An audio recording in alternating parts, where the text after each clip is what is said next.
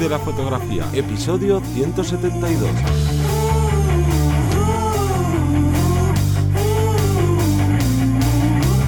Bienvenido, bienvenida al podcast que te enseña a vivir de tu pasión, es decir, vivir de la fotografía, donde semana tras semana encontrarás todo lo que necesitas saber sobre el mundo de la fotografía como negocio, una parte de posicionamiento online, marca personal, cuánto cobrar, bueno, un largo, etcétera. Yo soy Teseo Ruiz y conmigo y contigo tenemos a Johnny Gómez. Muy buenas. En el capítulo de hoy vamos a hablar sobre flashes.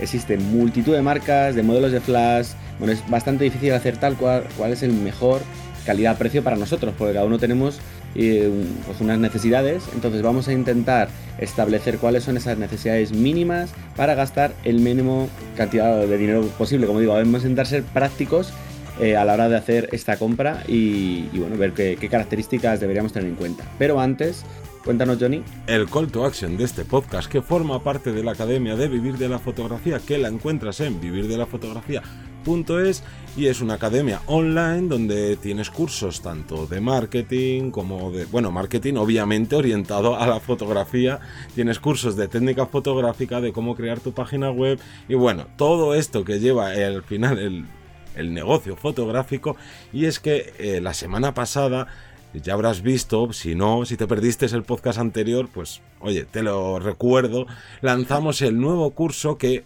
Mira, mira tú qué cosas es sobre eh, flashes de mano. Para toda esa gente que tiene miedo de, ay, yo es que el tema flash no tengo ni idea y me da miedo, ¿para qué voy a invertir en, ¿no? en flashes de estudio? Buah, esto qué difícil es.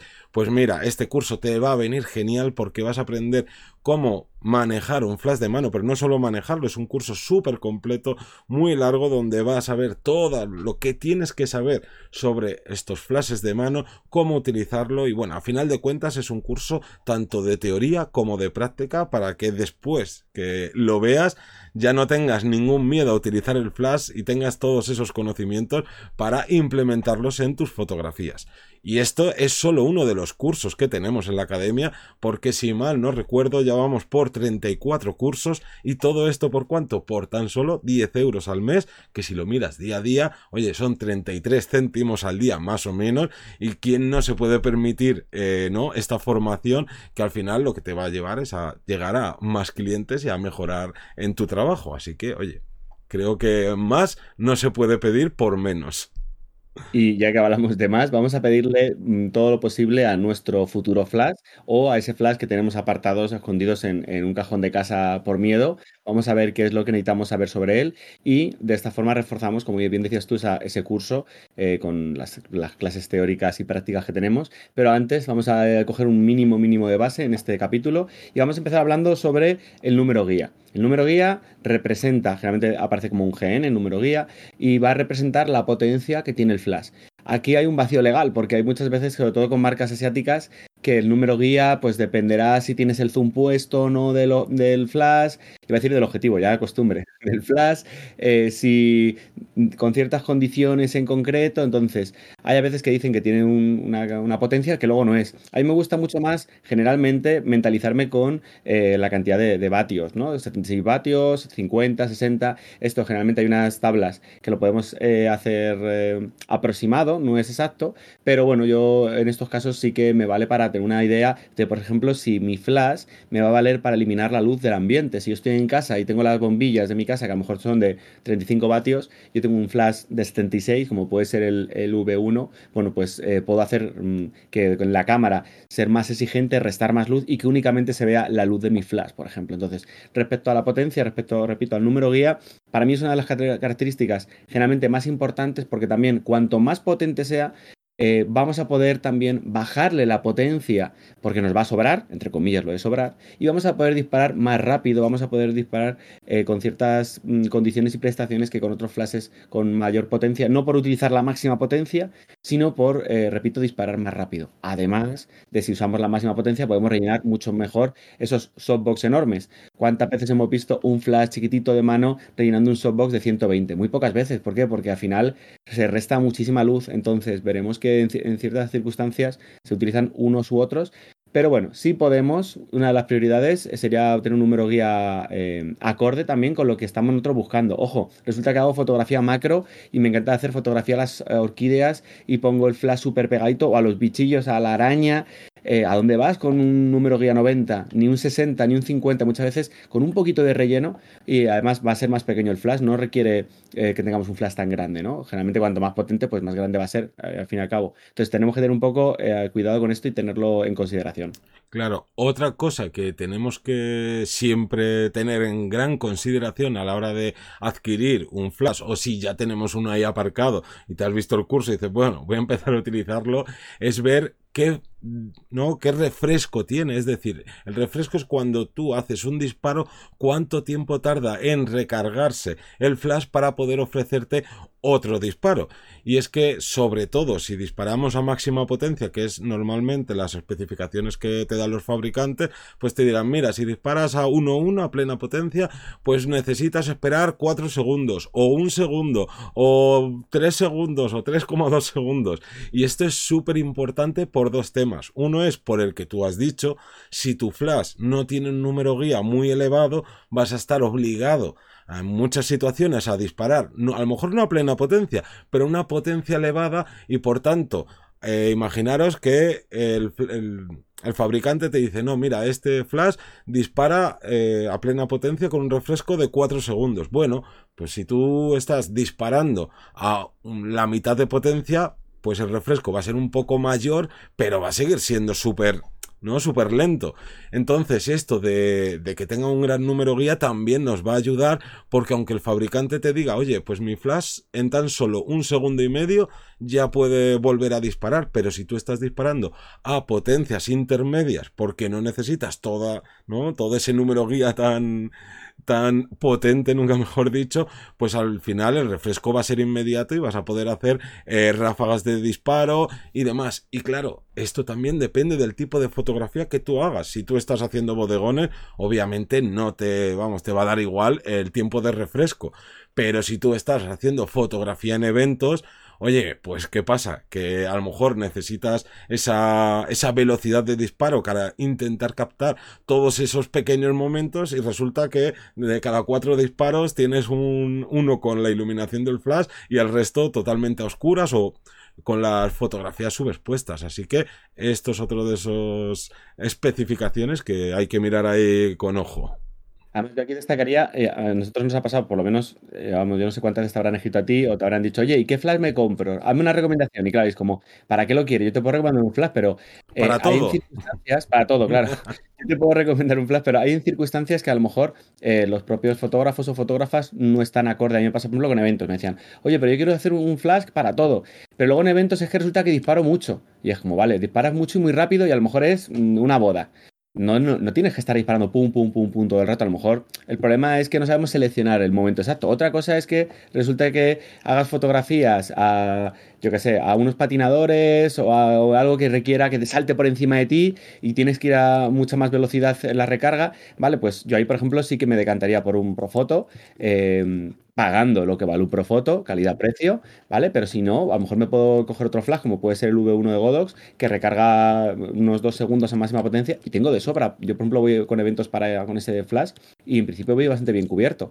Pero como digo, ahí dependerá. Y hay que. ¿Cómo sabemos el refresco? Como digo, generalmente eh, los distribuidores tienen que ser reales, realistas, pero aún así siempre podemos preguntar a otros compañeros que lo tengan, eh, por si acaso, ¿vale? Que ahí siempre hay un vacío legal. Sí, o bueno, o mirar, eh, no mucha gente al final luego sube vídeos a YouTube poniendo los flashes a plena potencia, incluso los propios distribuidores o tiendas de, de fotografía, pues oye, está bien echarle un ojo y decir, oye, pues mira, lo que dice el fabricante es correcto o me está intentando aquí colármela porque no es tan rápido como decía.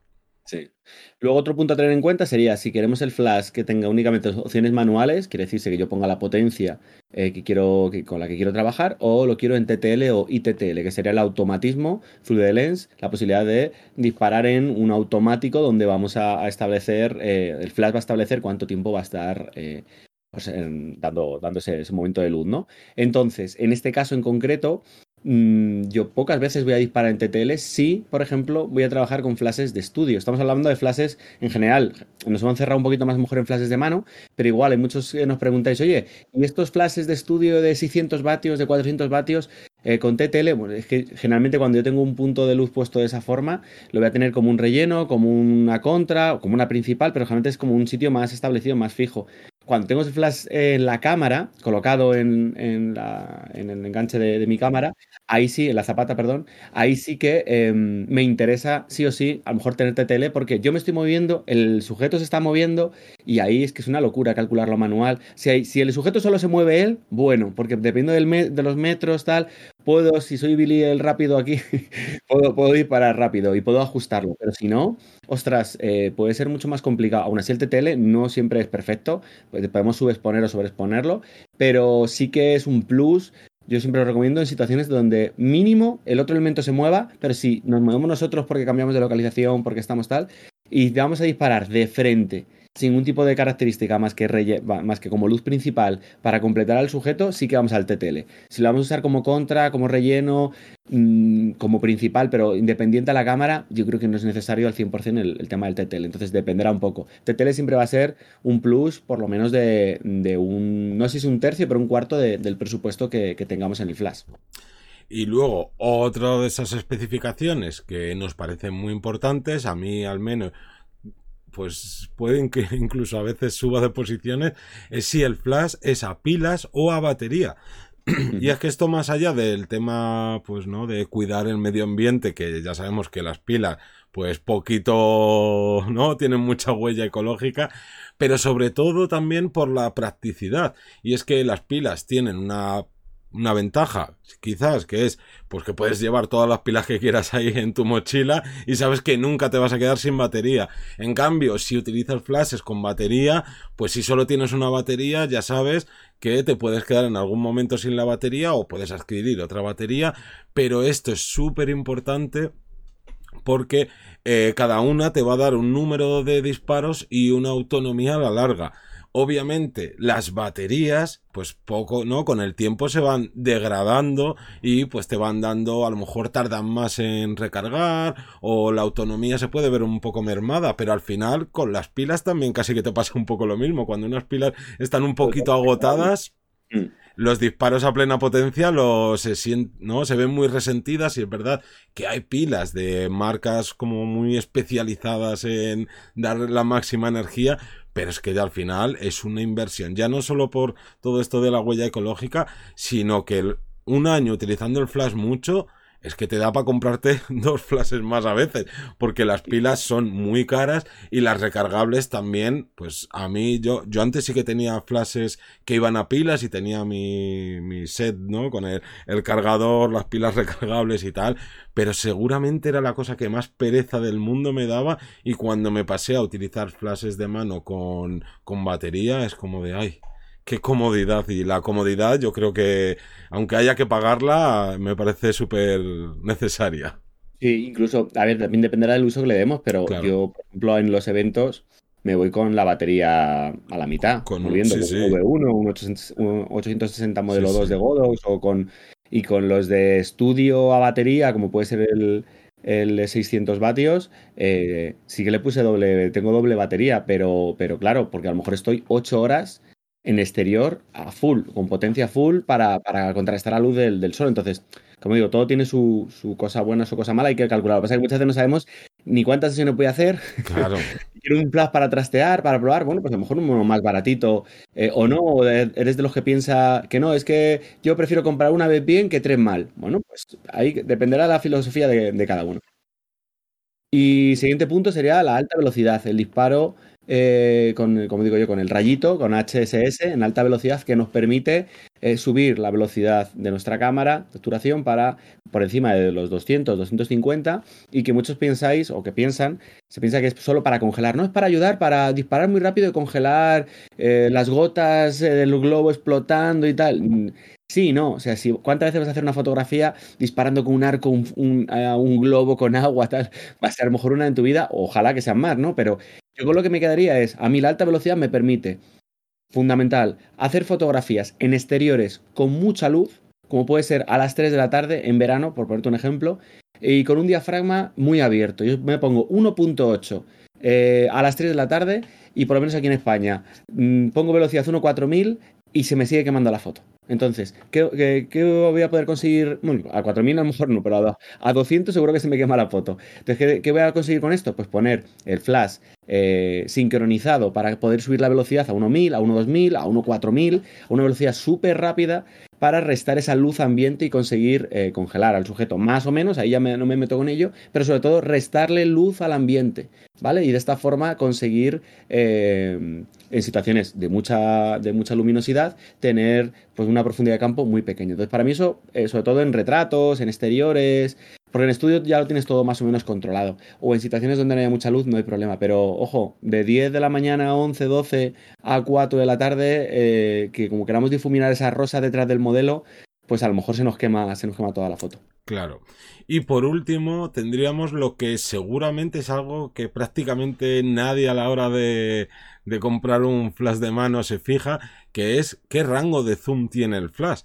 Porque, ¿qué sucede? Si tú tienes, por ejemplo, un super gran angular y resulta que tu flash, lo más abierto, ¿no? Lo, el, el, el haz de luz que hace más abierto equivaldría a lo mejor a un 24 milímetros. Y tú estás con un 16 milímetros, todo esto hablando en full frame, pues ¿qué pasa? Que vas a tener un viñeteo gigante porque va a haber una zona en toda la, ¿no? En todo el exterior de la fotografía que la luz no va a llegar.